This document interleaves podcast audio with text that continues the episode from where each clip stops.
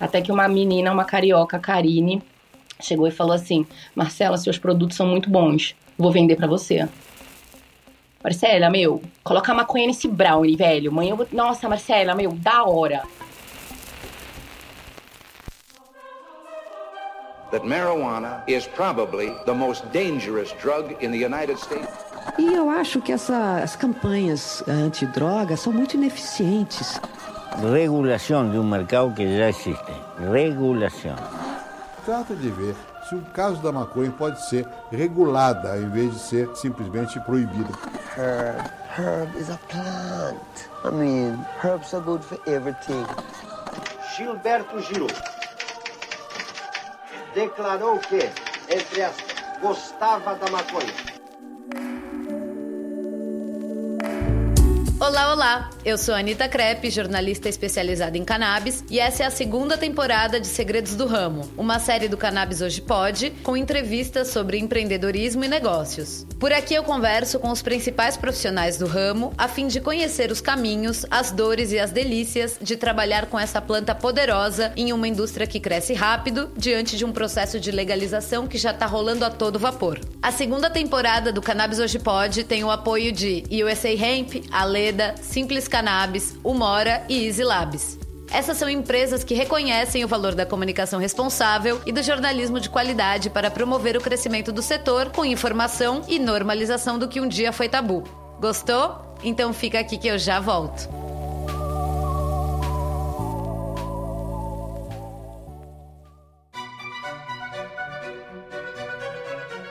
Você conhece a Aleda? Eles são a marca brasileira de produtos para fumar mais vendida do mundo. A Aleda tá junto com a King Family, High Tobacco, a Crema e muito mais. Para você curtir o seu momento, eles começaram o corre bem cedo. Em 2006, eles acenderam novas perspectivas e encontraram maneiras para desenrolar o seu papel com verdade e transparência. Desbravaram caminhos para sobreviver de forma legal dentro de um mercado ilegal. Ser pioneiro, porém, tem lá os seus desafios. Mesmo em uma estrada nem sempre tão florida, eles conseguiram colher experiência, transformação e até revolução. A Leda respira esse estilo de vida dia após dia e mantém a bandeira erguida. Liberdade para ser quem quisermos ser, trocar ideia e ir além.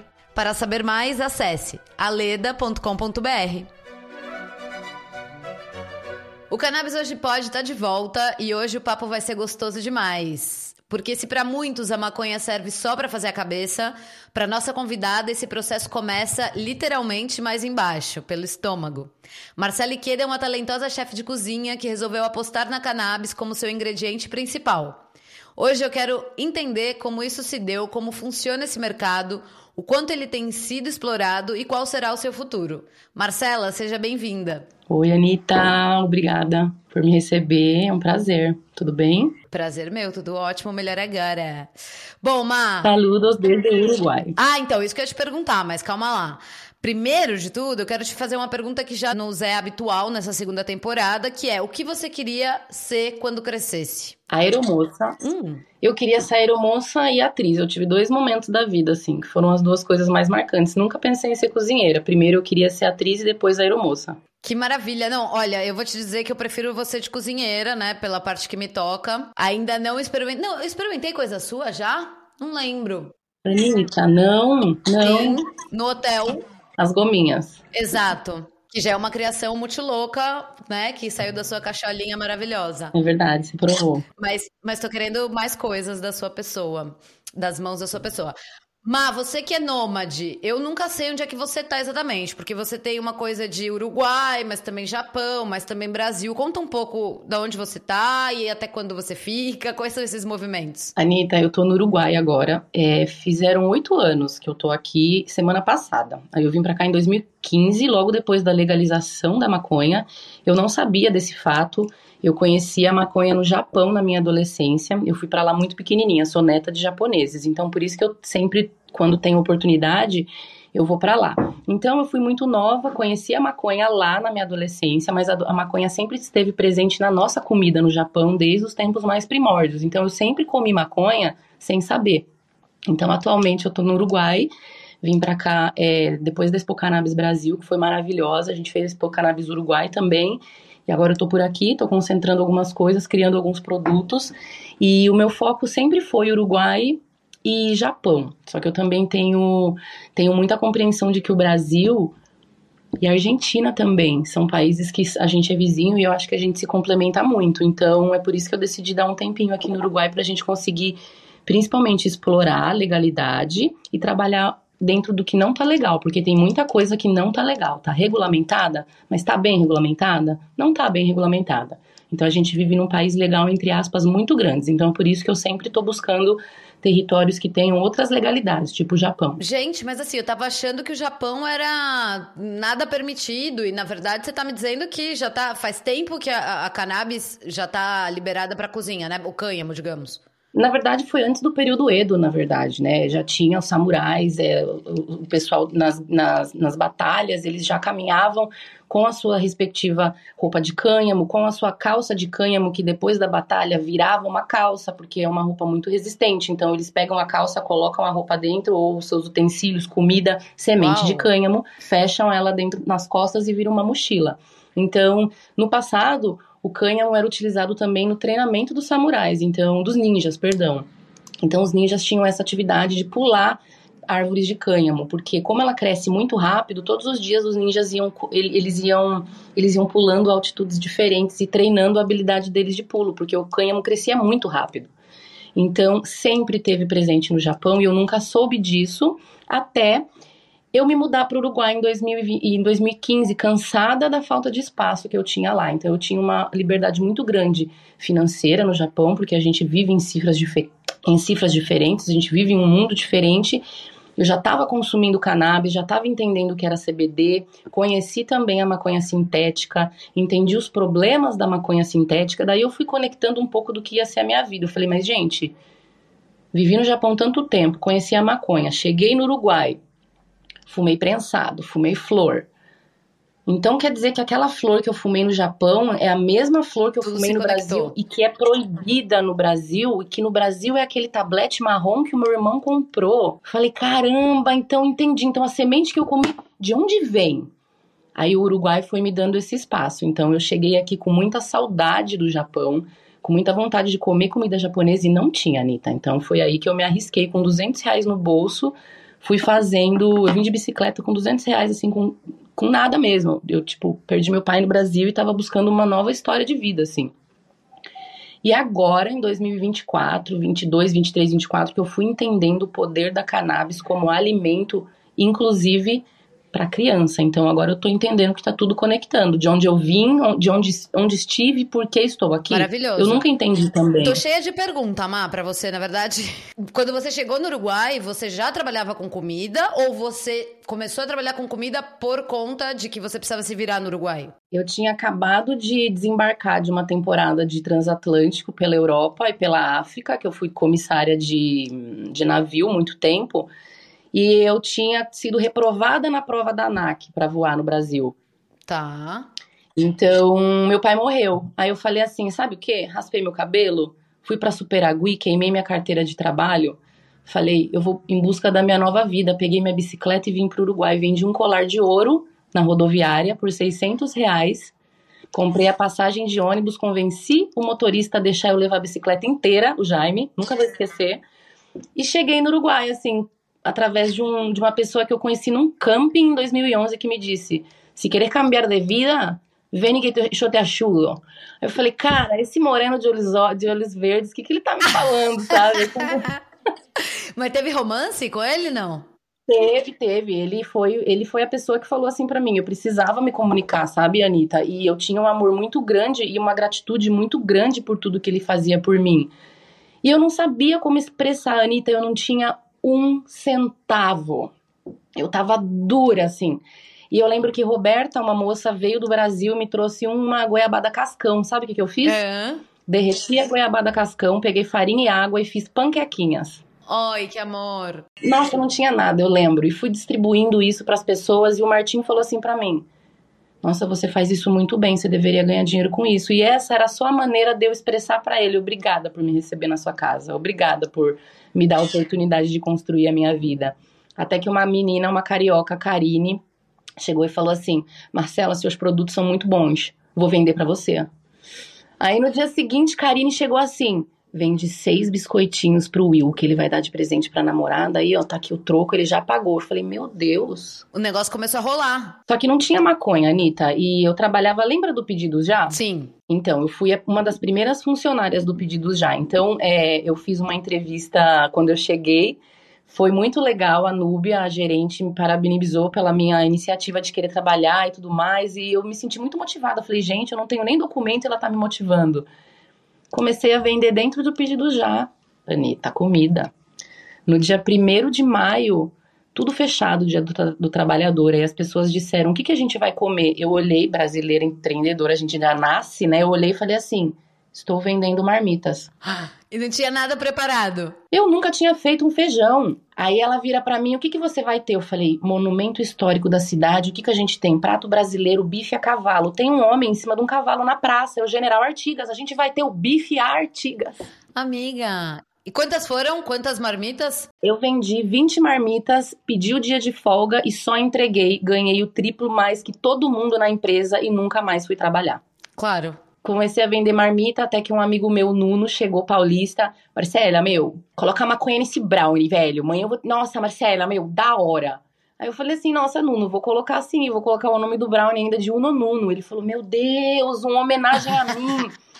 Meu primeiro brownie, Anitta, foi feito com prensado. Fritei ele na frigideira. Não foi a coisa mais maravilhosa do universo, mas a gente experimentou e todo mundo teve uma viagem maravilhosa. Mas pera, antes desse primeiro brownie e de mesclar isso, né, infusionar cannabis na comida, você já tinha uma relação com a cannabis? Eu fumava, mas eu não tinha conectado ainda de onde era o prensado, porque a flor era verde. Claro, e o prensado marrom. Não sabia por que, que era o que se existia semente ou não, mas eu sabia que no Japão se comia. Então, eu não me faltava a planta inteira. Eu já tinha visto a planta inteira no Japão.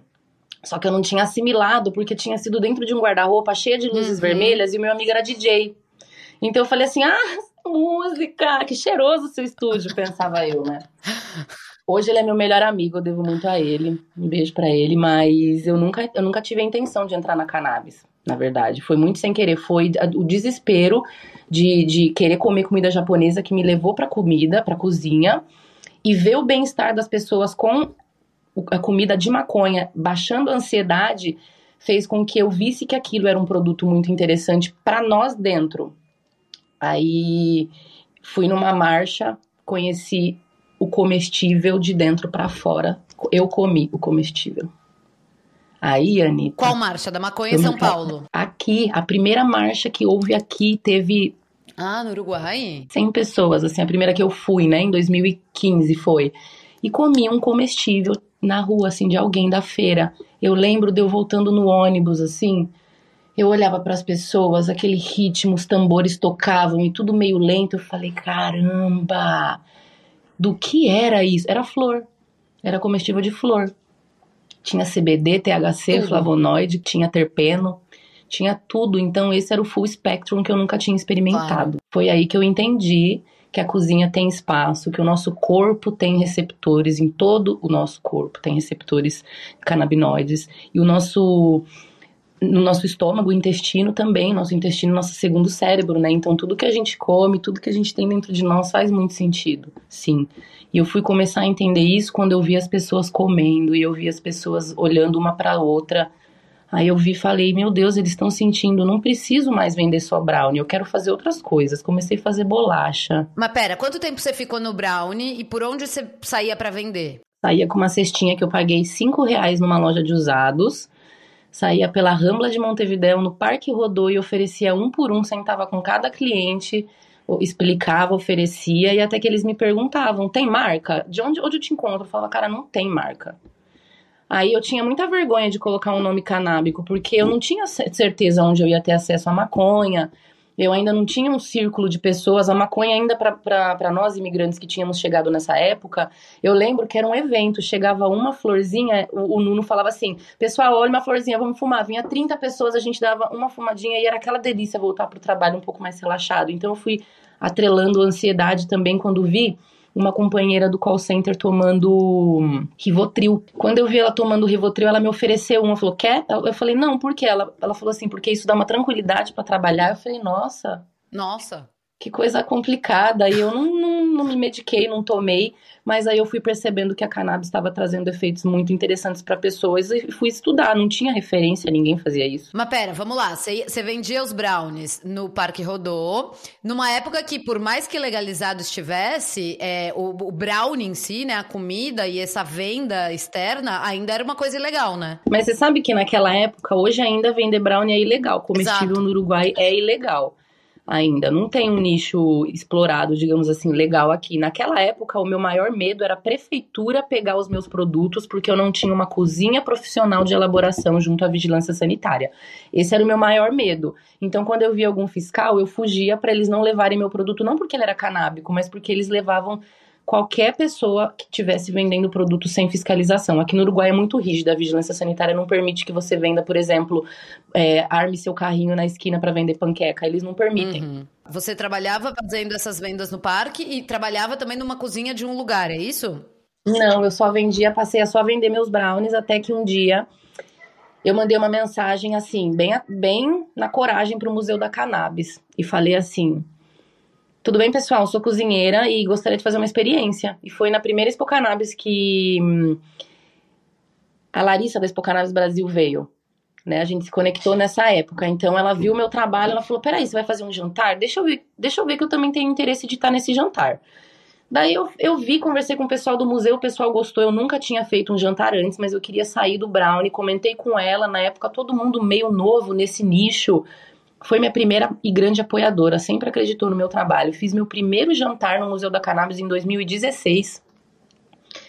E foi assim, veio a Vice, veio muita gente que não tinha noção do que a cannabis poderia oferecer através da, da- do alimento. E quando eu vi essas pessoas encantadas com o que a cannabis produzia, não só isso, mas também com a comida que eu tirava do coração e botava na mesa, porque era a minha maneira de me comunicar. Eu não falava muito bem em espanhol, hasta aí, viste?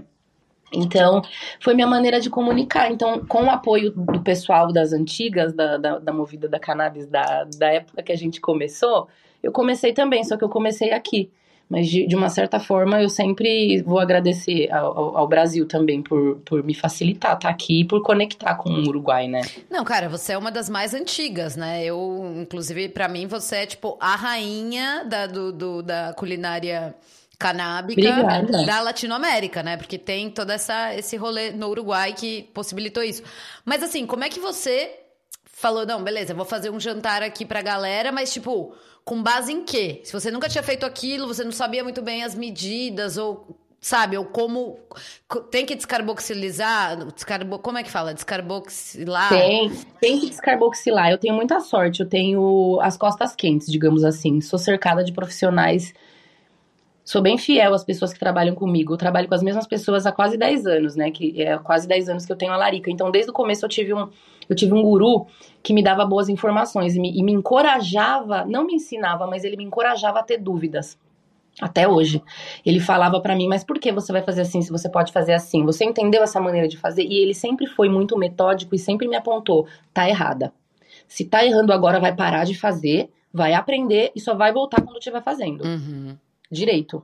E ele falou desse jeito pra mim. Então já cometi erros, é, já tive clientes que vieram comer sem me avisar que não tinham, por exemplo, diabetes e passaram mal Claro. porque não ingeriram é, a pílula, né? Então, eu já tive alguns casos que me fizeram repensar se era eu que estava errada, mas aí eu, eu pensei que existe uma prevenção. Então, todo cliente que eu vou receber, eu faço um questionário, pergunto o peso, a gente calcula a quantidade de THC pela massa corporal.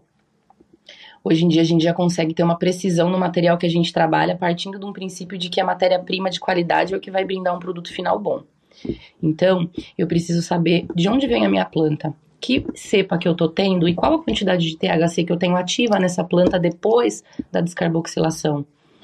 Então, como é que eu tenho precisão? Matéria-prima. Onde é que eu tenho a boa matéria-prima? Hoje eu sou membro de um clube, tenho muitos amigos que cultivam, eu tô sempre experimentando maconha boa e sempre entendendo um pouco mais da conexão de todos os aspectos que ela nos oferece. Por quê? Se eu como um brownie que a receita não tá tão gostosa e a brisa tá ok, a experiência vai ser boa. Agora você imagina um brownie com uma boa, um, uma boa quantidade de CBD, bem, bem calibrado com uma boa quantidade de THC, ou seja, o brownie vai elevar o seu, o, o seu up, né?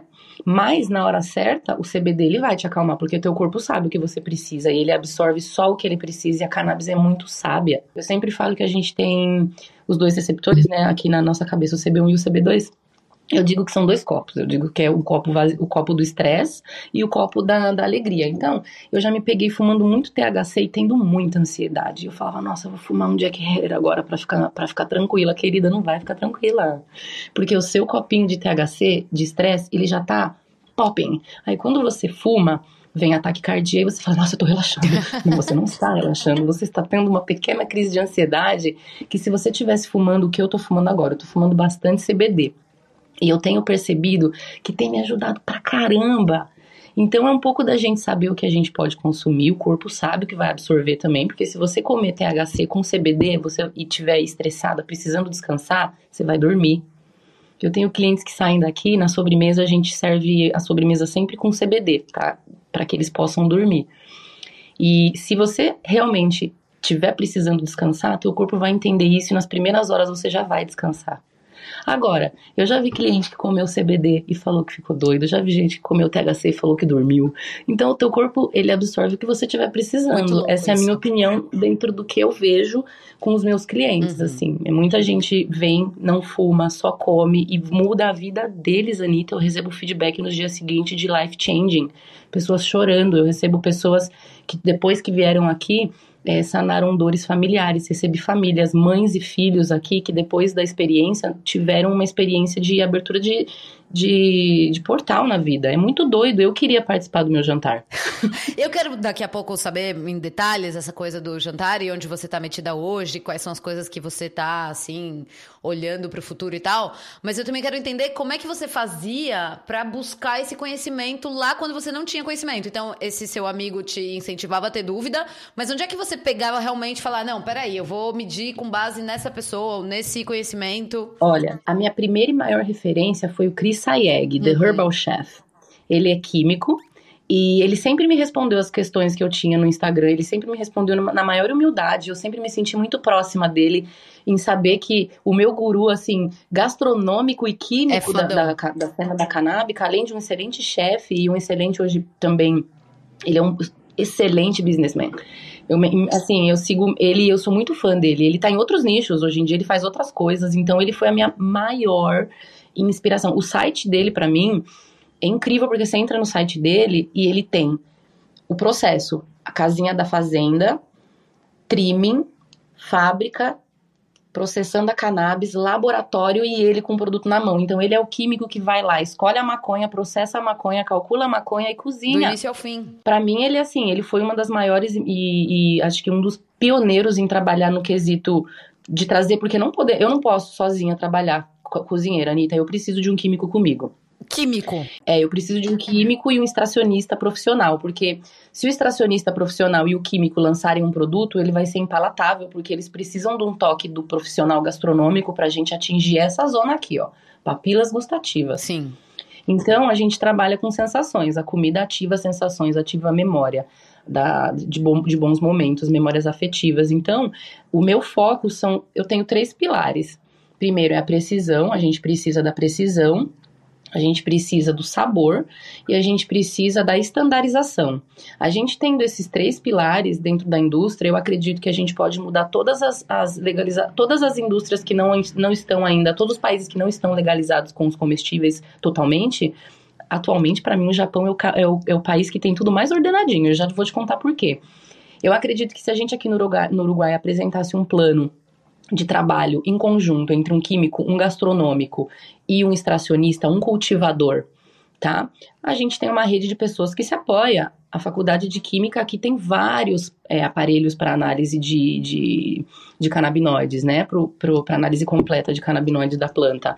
E a gente podia estar tá fazendo uso disso, mas eu sou cozinheira. Só que em conjunto com um químico, ou um laboratorista, ou uma pessoa que é desse ramo, eu com certeza poderia ter um, um, um produto final muito mais consistente. Você tá buscando essas pessoas? Tem alguma coisa Olha, rolando? eu tô numa fase, você ia me perguntar o que, que eu tava fazendo. Eu saí um pouco da cozinha e eu tô desenvolvendo alguns produtos que eu quero que fiquem disponíveis através, assim, eu, eu quero educar e quero que as pessoas estejam consumindo esses produtos.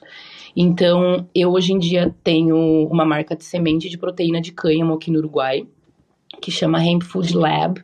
É muito linda e eu vou para Barcelona e vou te levar um pacote porque é muito bom para a saúde de, de los peques, Ah, para a primeira infância, para isso. los ojos. Tem muita proteína ômega 3 e 6 e ajuda muito no TDAH das crianças na primeira infância também. Então, ajuda a prevenir, ajuda muito na saúde dos olhos. Então, o meu foco muito é chegar com a semente de cânhamo, Anitta, no merendeiro escolar do- da escola pública do Uruguai. olha só. Mas desde É, quando então você tô- começou com essa marca? Eu não tava sabendo. Como que eu não tava sabendo, Meu, ó, Marcelo? Hemp Food Lab, na verdade, a cannabis está liberada como semente aqui já tem seis anos, só que, que tem regulamentação disponível para eu, ass- assim, eu quero saber qual é a lei. É essa, essa e essa. São dois anos apenas. Então, tem uns três anos que eu coloquei na minha cabeça que eu queria ser a primeira pessoa a, a oferecer sementes de cânhamo no Brasil, porque eu sou brasileira e eu acho que eu, eu devo levar esse produto que não é psicoativo pro pão de açúcar, pros mercados de bairro, para que as pessoas de qualquer lugar possam escolher. Ai, tem aveia e semente de cânhamo, qual que você vai querer? Mas vamos misturar aveia com semente de cânhamo, que eu acho que fica super gostoso. Fechou, vamos colocar isso no açaí. Então, eu quero isso nas lojas de açaí do Brasil. Eu quero que as pessoas possam comer isso do mesmo jeito que come chia, nozes e, e, e- e essas sementes oleaginosas, esses grãos, sabe? Então, no momento, meu foco é esse: é conseguir pegar a Hemp Food Lab e, e transformar ela num laboratório de produtos à base de cânhamo sem psicoativo, focado na saúde não apenas das crianças, mas com um foco bem grande na alimentação deles, porque eles vão ser o futuro da gente, na verdade. Cara, muito foda. Amando, amando essa novidade. Má, me conta assim, quais são os grandes desafios de cozinhar com cannabis, né, em comparação com ingredientes tradicionais? Existem desafios? Existe sim, dependendo muito do território onde você tiver, você tem acesso, por exemplo, aqui eu tenho acesso, mas ainda faltam muitas coisas. Eu não tenho uma lei que me permita. Para mim, atualmente, o meu maior medo aqui no Uruguai é a lei mesmo. Foram presas algumas pessoas tem um tempo por por estar por tá oferecendo comestível e eles enquadraram aí como tráfico com um nome tão grande Que? que parecia que a pessoa era era assim realmente é inadmissível na verdade mas eles dão uns títulos muito grandes né para as pessoas que trabalham com algo tão na verdade, na minha opinião, é inofensivo. Mas eu entendo que tem essa questão de não ter um controle, porque quem garante que o comestível que o Paulo Henrique ali, que tá, que tá vendendo na, na praça, quem garante que o comestível dele foi feito de uma forma higiênica Claro. e com uma flor que veio de uma procedência ok, sem fungos e que vai ser, e vai ser boa pra ti. Então eu já experimentei brownies é, na, na praia, que tinha areia, e eu comentei com um rapaz, eu voltei pra ele e falei, olá, te puedo hacer um comentário, tiene arena? E sabe o que ele me falou? Ele falou assim, não me importa, chovendo por el pegue, não por el sabor. Ui. Aí eu acho assim, que não- é totalmente errado, porque não é el pegue solamente, é el sabor também, porque todo se conecta. Me encanta. Hablemos español acá. No, yo creo que va por el otro lado, va por el lado contrario, buscando siempre hacer con que las papilas bailen, ¿viste? Ô, amiga, deixa eu falar aqui que a gente tá indo pra uma pausinha rápida e já já voltamos, tá bom? Talvez você não saiba, mas esse podcast nasceu de uma newsletter. Ué, como assim? É, é que o Cannabis hoje começou como um boletim de notícias canábicas em janeiro de 2021 e depois ele virou uma página no Instagram, um site, pra finalmente virar também um podcast. A gente segue firme lá na News e se você ainda não recebe o nosso boletim mensal, eu te convido a acessar o cannabishoje.substack.com e assinar gratuitamente. Assim você segue bem informado sobre os bastidores da cannabis e dos psicodélicos, com informação contextualizada e na medida. Vem comigo! Pessoal, estamos de volta aqui com a Marcela Iqueda, chefe canábica das mais porretas do Brasil e da América Latina. E o papo tá o quê? Delicioso, como eu tinha prometido lá no começo. Ma, conta pra gente um pouco então da Larica, né? Você começou a falar um pouco lá atrás, eu te cortei, a gente se cortou, mas eu queria entender. Você fundou a Larica em 2017, e aí queria saber como é que foi esse processo, é, como é que foi a experiência de empreender e como é que você montou o xiringuito, como se fala no Uruguai. Ai, gente, ó. A gente começou em 2015, na verdade, vendendo brownie. Em 2017, 2017, eu tinha dito 16, 17 veio o primeiro jantar. E daí nasceu Cenas com Maria. Então eu parei de só vender comestível, que eu não queria só vender brownie, eu acreditava que tinha outras, outras coisas mais que a gente pudesse explorar além disso. Então, nasceu Cenas com Maria, Jantares com Maria, ao pé da letra, né? No Cenas com Maria, eu me permiti ser cozinheira mesmo, assim, eu, eu trazia todas as minhas referências, comprava ingredientes que eu nunca tinha visto, assistia vídeos, cursos, fui para Tailândia buscar educação gastronômica, é, buscar outras paletas de sabor também. E aí, Cenas com Maria foi um sucesso, é até hoje. Hoje em dia, é o meu maior movimento, assim, de trabalho é Cenas com Maria, tanto aqui no Uruguai, quanto países como Chile, a gente fez Cenas com Maria lá. A gente fez algumas coisas também em parceria com a Umora no Brasil um jantar à base de produtos, é, com os produtinhos da Umora em conjunto. Então, assim. Cara, todo mundo falou coisas maravilhosas desse jantar, assim, todo mundo estava presente, eu conversei. Meu, galera, você levou umas fãs, né? Você angariou fãs. Nossa, Anitta, foi muito maravilhoso. Foi um projeto que também mudou a minha carreira, assim, mudou o rumo da minha vida trabalhar com, com a Umora e com a Naju. Foi para mim um, foi um life changing. Sim, é uma pessoa maravilhosa, assim, só tenho a agradecer. E há muitas outras mulheres incríveis que eu encontrei no caminho, assim, que me apoiam, que me ligam em momentos que eu tô super down. Você mesmo, esses dias, me super me apoiou. Então, é uma luta bem conjunta. Então, eu vi o resultado de Cenas com Maria ser apreciado por mulheres que eu aprecio. E eu senti muita vontade já de criar produtos ao invés de só continuar na cozinha. Então, tem três anos que eu tô soltando produtos apesar de não ter legalização, eu tô, eu tô criando produtos aguardando claro. chegar a legalização, aproveitando a carreira que eu fiz de cozinheira nesses últimos 10 anos. Esse é o pulo do gato, né? Da gata, no caso. É, eu acho que eu quero agora que o pessoal é, entenda que não é só psicoativo. Se quiser psicoativo, que seja com consciência. Se você quer cozinhar, trabalhar, oferecer e dar cursos, eu acho interessante também a gente preparar profissionais para conseguirem panificar, ensinar a hamburgueria como vai fazer pão de cânhamo, ensinar a pizzaria como vai fazer. Eu tenho uma marca de pizza aqui no Uruguai, já legalizada e fazendo eventos. E a gente, a gente inaugurou na Expo Cannabis. Foi maravilhoso. Menina! A gente soltou 60 pizzas de cânhamo com um forno a lenha, ao vivo no meio do mato.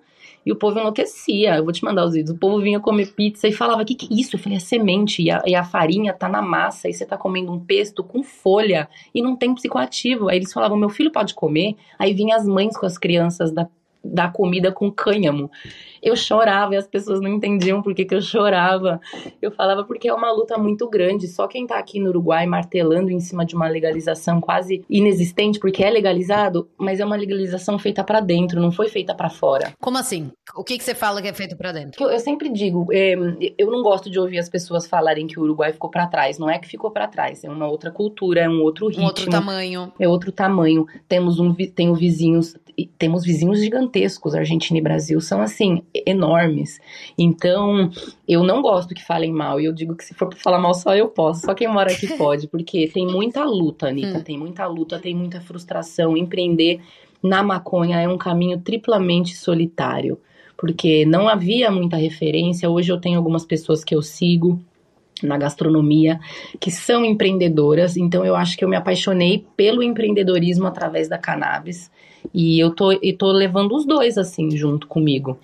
E tá com várias marcas. E sua cabeça. Não sei, eu tenho a impressão de que você tá, tipo, mano, com olho no peixe, outro no gato. E, tipo, não sei, eu, eu te vejo assim meio como um polvo, sabe? Com as oito mãos realizando coisas. É, dá uma perdida às vezes, mas eu acredito que no fundo a gente saiba o que a, que, o que a gente está fazendo. Eu lembro que em 2015, quando eu cheguei aqui, Anitta, não tinha opção gastronômica de nenhum tipo, não era nem questão canábica, tá? Mas era um país que você chegava, ainda não existiam os imigrantes, é, não haviam vindo para cá, cubanos, venezuelanos, brasileiros, então não tinha a mistura gastronômica que hoje caracteriza o mundo. Uhum. O mundo é uma grande mistura de, de culturas, né? Que se expressam através da culinária. Então, quando eu cheguei aqui eu me deparei com um espaço que tinha uma alimentação também limitada, juro para você, eu tinha três meses no Uruguai. Eu olhei para o céu, assim, E ainda falei, até falei isso para Débora do Chapachana uns anos depois. E ano passado eu também tive a oportunidade de falar com ela sobre isso.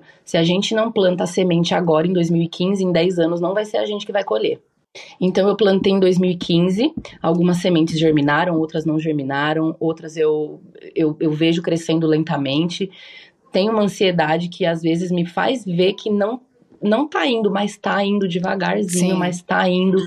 Então eu acredito muito no caminho que, que me foi proposto, assim, até pelos meus antepassados. Eu me, eu me apego muito neles, assim, eles são para mim os meus deuses, meus avós, assim, sabe? Meus avós e meu, meu pai, principalmente, que já foi embora. Que lindo. Mas eu acho que tam, a gente tá no caminho, vamos devagarzinho sempre atentos, né? Vão vir tubarões? Vão vir tubarões sim, mas aí eu não sei nadar, eu tô cheia de cortes e, e feridas de tubarão, mas continua aí. Tá aí. nadando de braçada, maravilhosa. Ô, Má, me explica assim, você, né, teve essa, essa coisa de você começou a, a cozinhar com a cannabis psicoativa e depois você passou por um processo, né, de redescoberta da cannabis não psicoativa. Então, a culinária canábica tem essas duas facetas. É, eu queria saber como é que você usa uma e outra. Ou seja, então, tipo, você chega num, num país legalizado, você usa é, componentes psicoativos, e aí chega num país tipo o Brasil, você usa mais o cânhamo. Como é que você trabalha com o outro? Eu acho que essa é uma das partes mais interessantes, que é o que me faz querer sempre estar tá voltando para o Japão. No Japão, a gente tem uma legalização assim. Eu não posso trabalhar com psicoativo lá, a gente nem tem muito acesso a extra, extrações de THC, por exemplo. Obviamente, se você quiser fumar um beck no Japão, assim como se você quiser fumar um beck em qualquer lugar do mundo, a gente vai conseguir fumar um beck, mas lá por lei é você só é habilitado a consumir canabinoides isolados através de, de azeites. Geralmente eles usam muito é, os canabinoides em pó.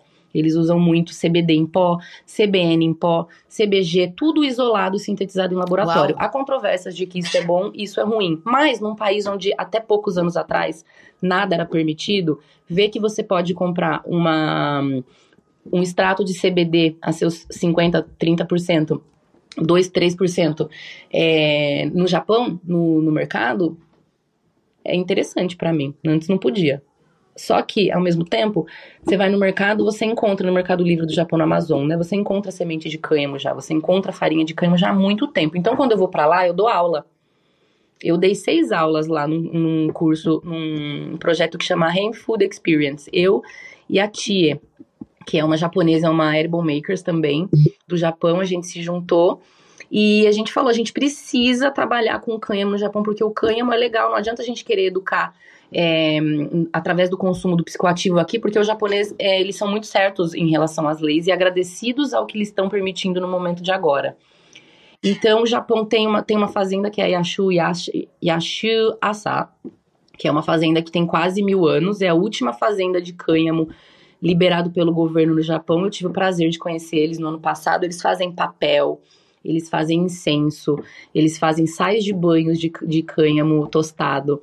É maravilhoso. Então, quando eu vou para o Japão, eu dou aula.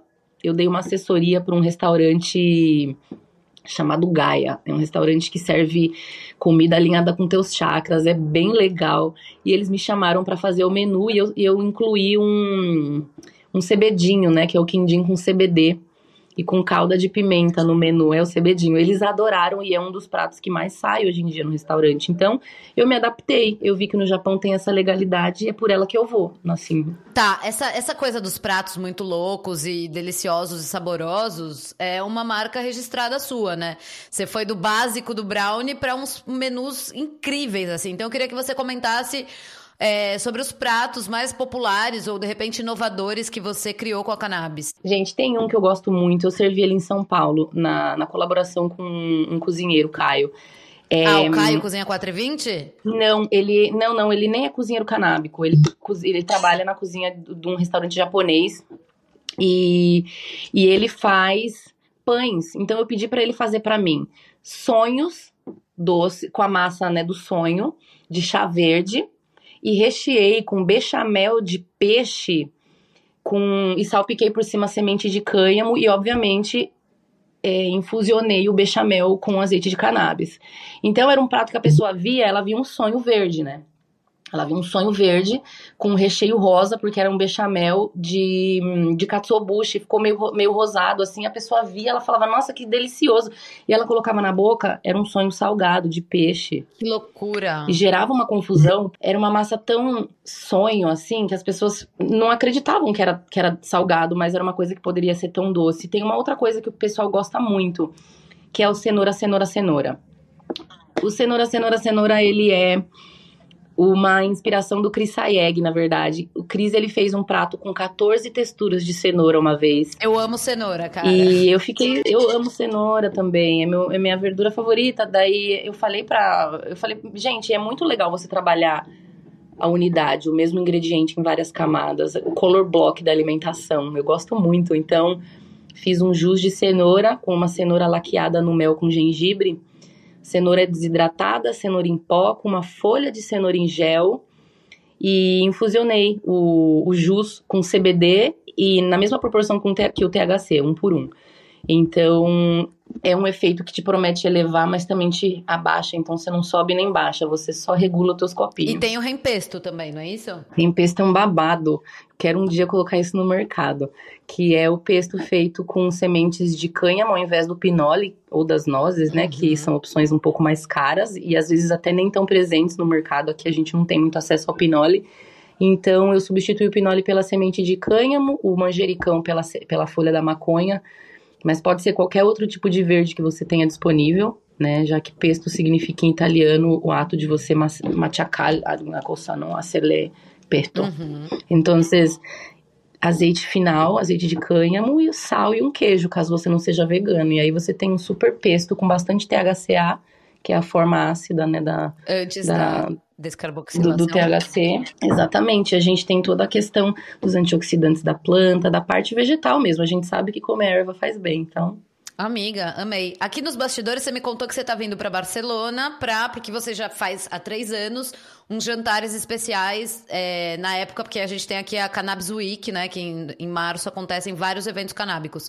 Como é que é isso? É, é dentro de um clube, de um clube social, ou é. Qual é o, ambiente? Isso, é dentro de um clube social, todo já é o terceiro ano que a gente vai fazer toda a parte gastronômica da semana da Spanabis. Então a gente vai fazer, vou contar em primeira mão o nome dos eventos. Vai ter a Feijo Cannabis, que é a primeira feijoada com cânhamo também aí da da, de Barcelona. Então a gente vai fazer uma feijo cannabis, a gente vai fazer uma noite com pães à base de cânhamo, sempre levando muita opção de, de variedades de sabor para brincar com as papilas mesmo, porque a gente fuma e fica mais sensível também, sente mais.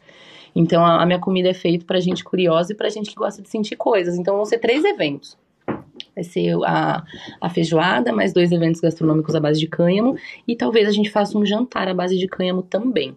Então tô bem animada. Sempre vai muita gente legal nos nossos, nos nossos eventos. Eu tô bem animada também, você me bote nessa lista, pelo amor de Deus. Oma, quais são os benefícios medicinais da culinária canábica que você já observou na sua experiência? Primeiro de tudo, quando bem dosado, a ansiedade de trazer de volta pro presente. Fazer seu pé tocar o chão, tua mão sentir o que, as, suas, as suas impressões digitais e realmente se concentrar no momento que você tá vivendo. É uma mesa, são 10 pessoas todas não se conhecem, muita mulher vem sozinha, inclusive. O meu melhor público são as mulheres. Elas vêm sozinhas e se inter... assim, elas vêm sozinhas para conhecer pessoa e para sentir coisas no corpo. É, uma cliente que eu nunca esqueço, a Rimena, eu, eu, lembro de cada um que sentou aqui. Ela me ligou no dia seguinte chorando, falando: Eu tenho 56 anos. E eu nunca, ela veio com cinco amigas para jantar. Seis mulheres aqui iam fazer, acho que 20 anos de amizade e vieram comer conosco. Então, eu sempre sou escolhida para fazer os melhores, assim, momentos das pessoas e eu sou muito grata. Então, eu percebi que a maconha, ela transforma a vida no sentido de junta as pessoas e regula tudo que tá desregulado dentro de você, se você souber o que teu corpo precisa. Coisa linda demais. Se você estiver bem conectada com o que você precisa, se você estiver conectada com a erva que você consome, se você souber de onde ela vem, se você entender que nesse momento de ansiedade é melhor você não fumar. Medita, toma uma. Eu tô tomando valeriana, tô assim, amando os efeitos das, das, da parte da, do medicinal das plantas. A cannabis ela age muito bem, só precisa da, da nossa compreensão também, da nossa educação. É, um sabe? pouquinho de autoanálise, né? E de autoconhecimento. Exato, mas muda vidas, muda a vida realmente. É, eu vejo pessoas que passaram a comer e já não fumam mais Vejo pessoas que preferem não fumar porque sentiram que comer faz com que encare o dia na cozinha de maneira muito mais linear. Já, eu sou a tia do frasco em cozinha. Eu sempre tenho um frasquinho porque ou a meninada tá com cólica ou porque algum companheiro meu tá mostrando um pouco mais de estresse do que poderia estar tá aguentando ali. Uhum. Eu dou o frasco e falo, échale umas gotas. Aí a pessoa já vai assim, quanto, quanto, quanto? Eu échale uma par e, e, e asegúrate de, de mojar toda a sua boca porque a mucosa absorve muito mais. E daí a pessoa, nos, nos poucos minutos, olha para mim e só faz com a mão assim, ó. esse sinal de estabilidade, porque estabiliza muito, Anitta. E cozinha tem muita pressão. Não espere de um cozinheiro em momento de pressão que, que a gente vai conseguir olhar e falar: por gentileza, você poderia lavar novamente a louça que lhe foi designada e que está mal lavada com carinho. A gente não vai conseguir, eu não consigo. Lava essa porra, não lavou ainda. É muito estressante, porque primeiro que né, a gente precisa estar atento e, e fazer errado duas vezes é, é, perder tempo e perder tudo. Então, eu, eu sou muito, muito complexa nesse, nesse tema, assim, então é muito difícil de manter a calma numa cozinha. Então, eu recomendo muito o CBD para quem for trabalhar com atividades que exigem realmente passar por situações de, de pressão. Cozinha é pressão pura. O cliente está sentado com fome Uhum. nas 30, nos 30 minutos de tempo que ele tem para comer. É minha obrigação sacar o prato em 9 minutos, que ele come em 10 e volte em 10 para casa, sabe? É muita pressão.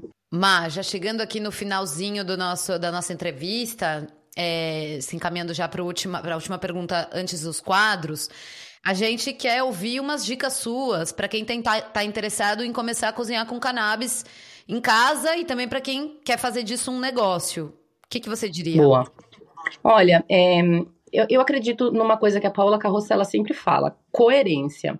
A gente tem uma, uma aba muito grande né, de ideias, a gente tem muita coisa que a gente pode fazer, mas a gente precisa de coerência. Então, quando você decidir, primeiro, você quer atuar em qual nicho? Você quer atuar no nicho legal ou você quer atuar no, lixo, no, no nicho cinzento, digamos assim? Porque aqui no Uruguai não é crime vender comestível, é que não tem uma lei que favoreça.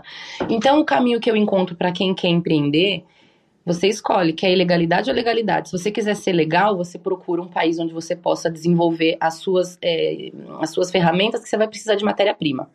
Eu hoje em dia tenho flor, tenho resina, eu tenho trima seca, tenho trima úmida, então eu tenho vários tipos de coisa porque eu preciso saber o que cada um faz, até porque eu dou curso e os meus aluninhos amam ver trima velha, porque eles falam isso que eu fumo em casa. Mas você não pode fumar, fumar. Tá dormindo por isso, porque é puro CBN. Então, se você quer optar por um meio ilegal, eu iria, eu diria de começar pela educação e começar a explorar um mundo, Anitta, do terpeno. Para mim, assim, quem quer co começar na culinária canábica tem medo da ilegalidade, primeiro. Já tem aí. É, eu acho que o terpeno ele tem, sim, ser estudado também na, na questão da qualidade. De onde vem esse terpeno? Uhum. Aqui no Uruguai, a gente tem acesso a alguns terpenos bons e alguns não tão bons. É até um post que eu quero falar sobre. Então, eu recomendo para quem quer entrar na cannabis, primeiro, coerência. Não vá exagerar de terpeno no seu doce de leite. Você não precisa de cinco gotas para um doce de leite, para uma xicrinha de doce de leite. Um terpeno saboriza muitos litros por gota. Sim. Então, eu preciso de coerência. Vai trabalhar com chocolate? Tempera o chocolate. Não sabe temperar? Peraí, você quer sair no mercado com um produto, como dizem no, no Japão, chuto rampa, que é mais ou menos bom, ou você quer sair com um produto muito bom?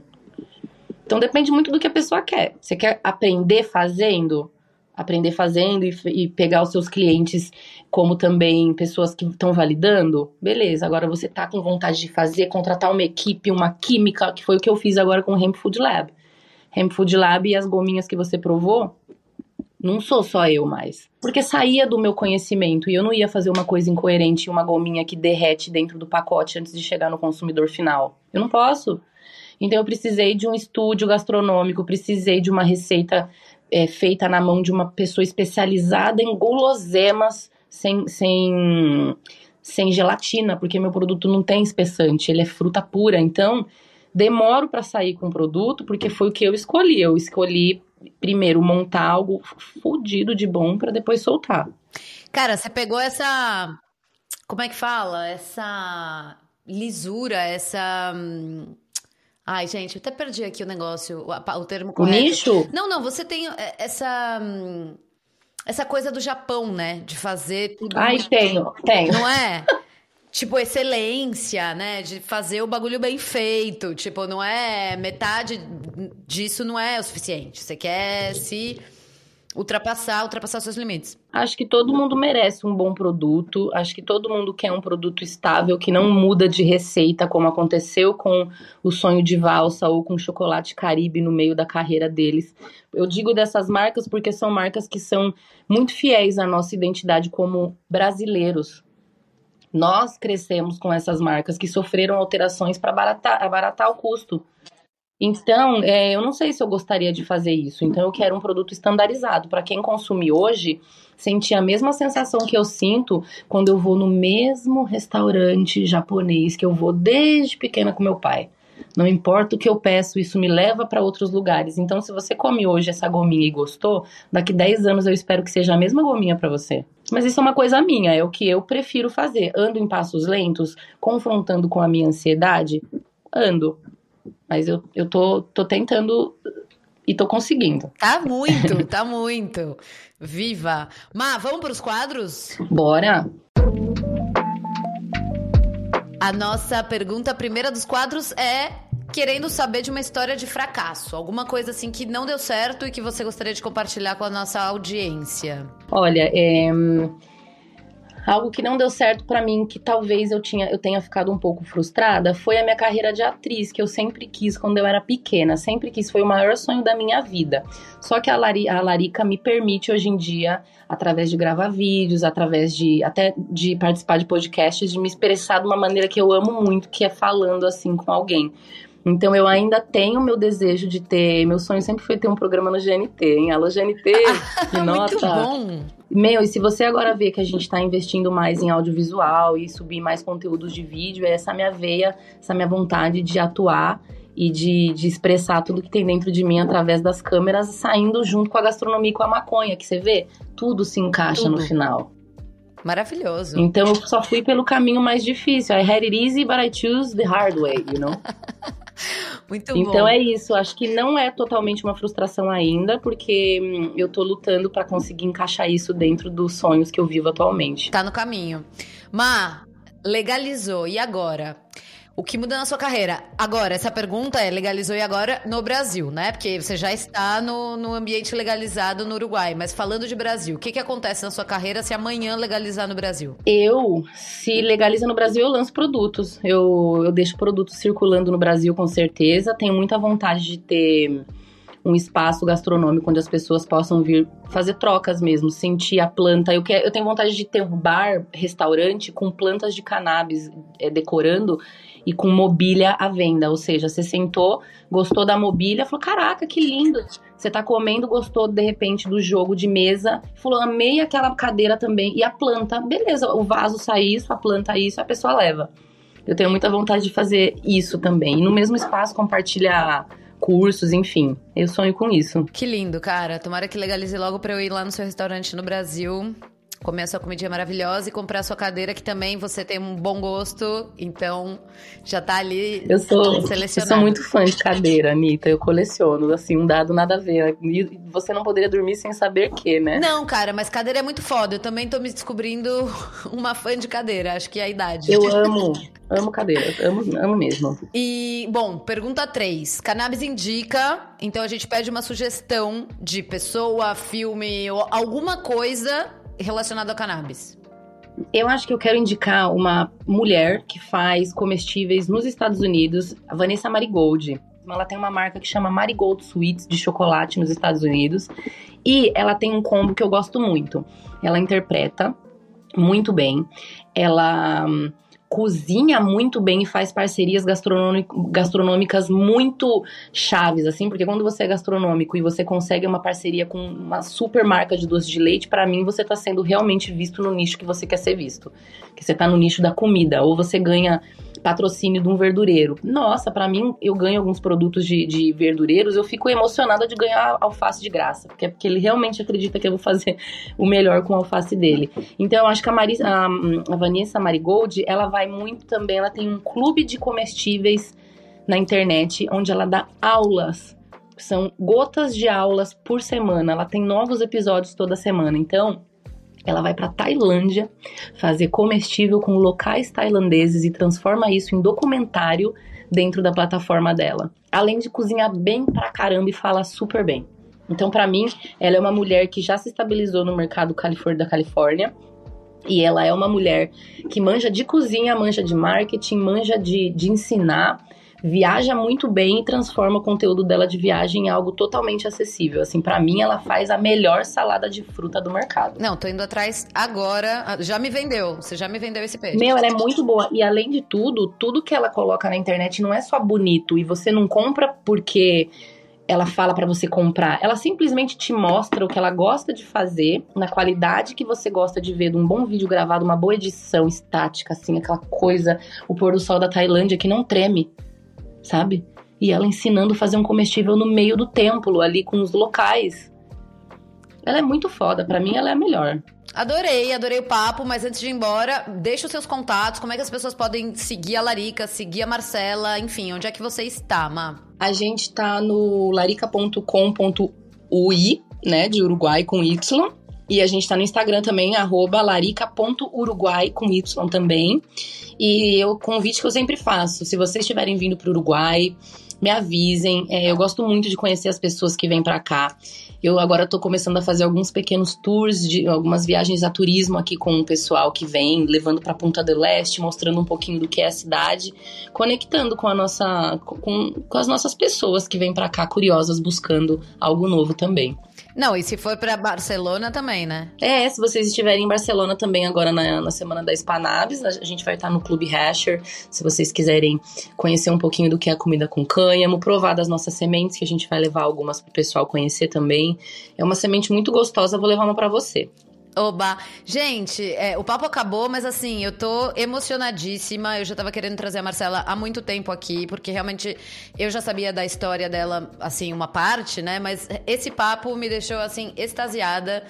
Amei, amei saber tudo isso e ter esse, essa pílula de conhecimento a respeito da gastronomia de uma chefe foda. Marcela, as portas do Cannabis hoje estão sempre abertas para você. Anitta, obrigada. Agradecida também pelo espaço, por ter seu trabalho também na, no meio da cannabis, que você sabe que você também é importante e você leva a voz a muita gente. O que você me permitiu falar aqui hoje é realmente de, de verdade, assim. Obrigada mesmo. Obrigada, de coração. Amor. Tamo junto. Obrigada.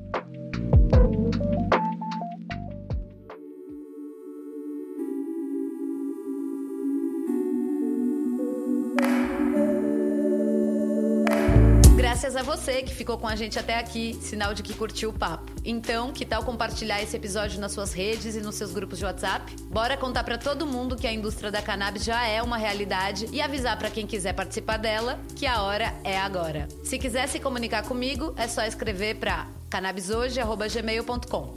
O Cannabis Hoje Pode vai ao ar todas as terças-feiras, é apresentado por mim, Anitta Crepe, e é produzido pela Leopoldo Electrical Group. Beijos e até semana que vem!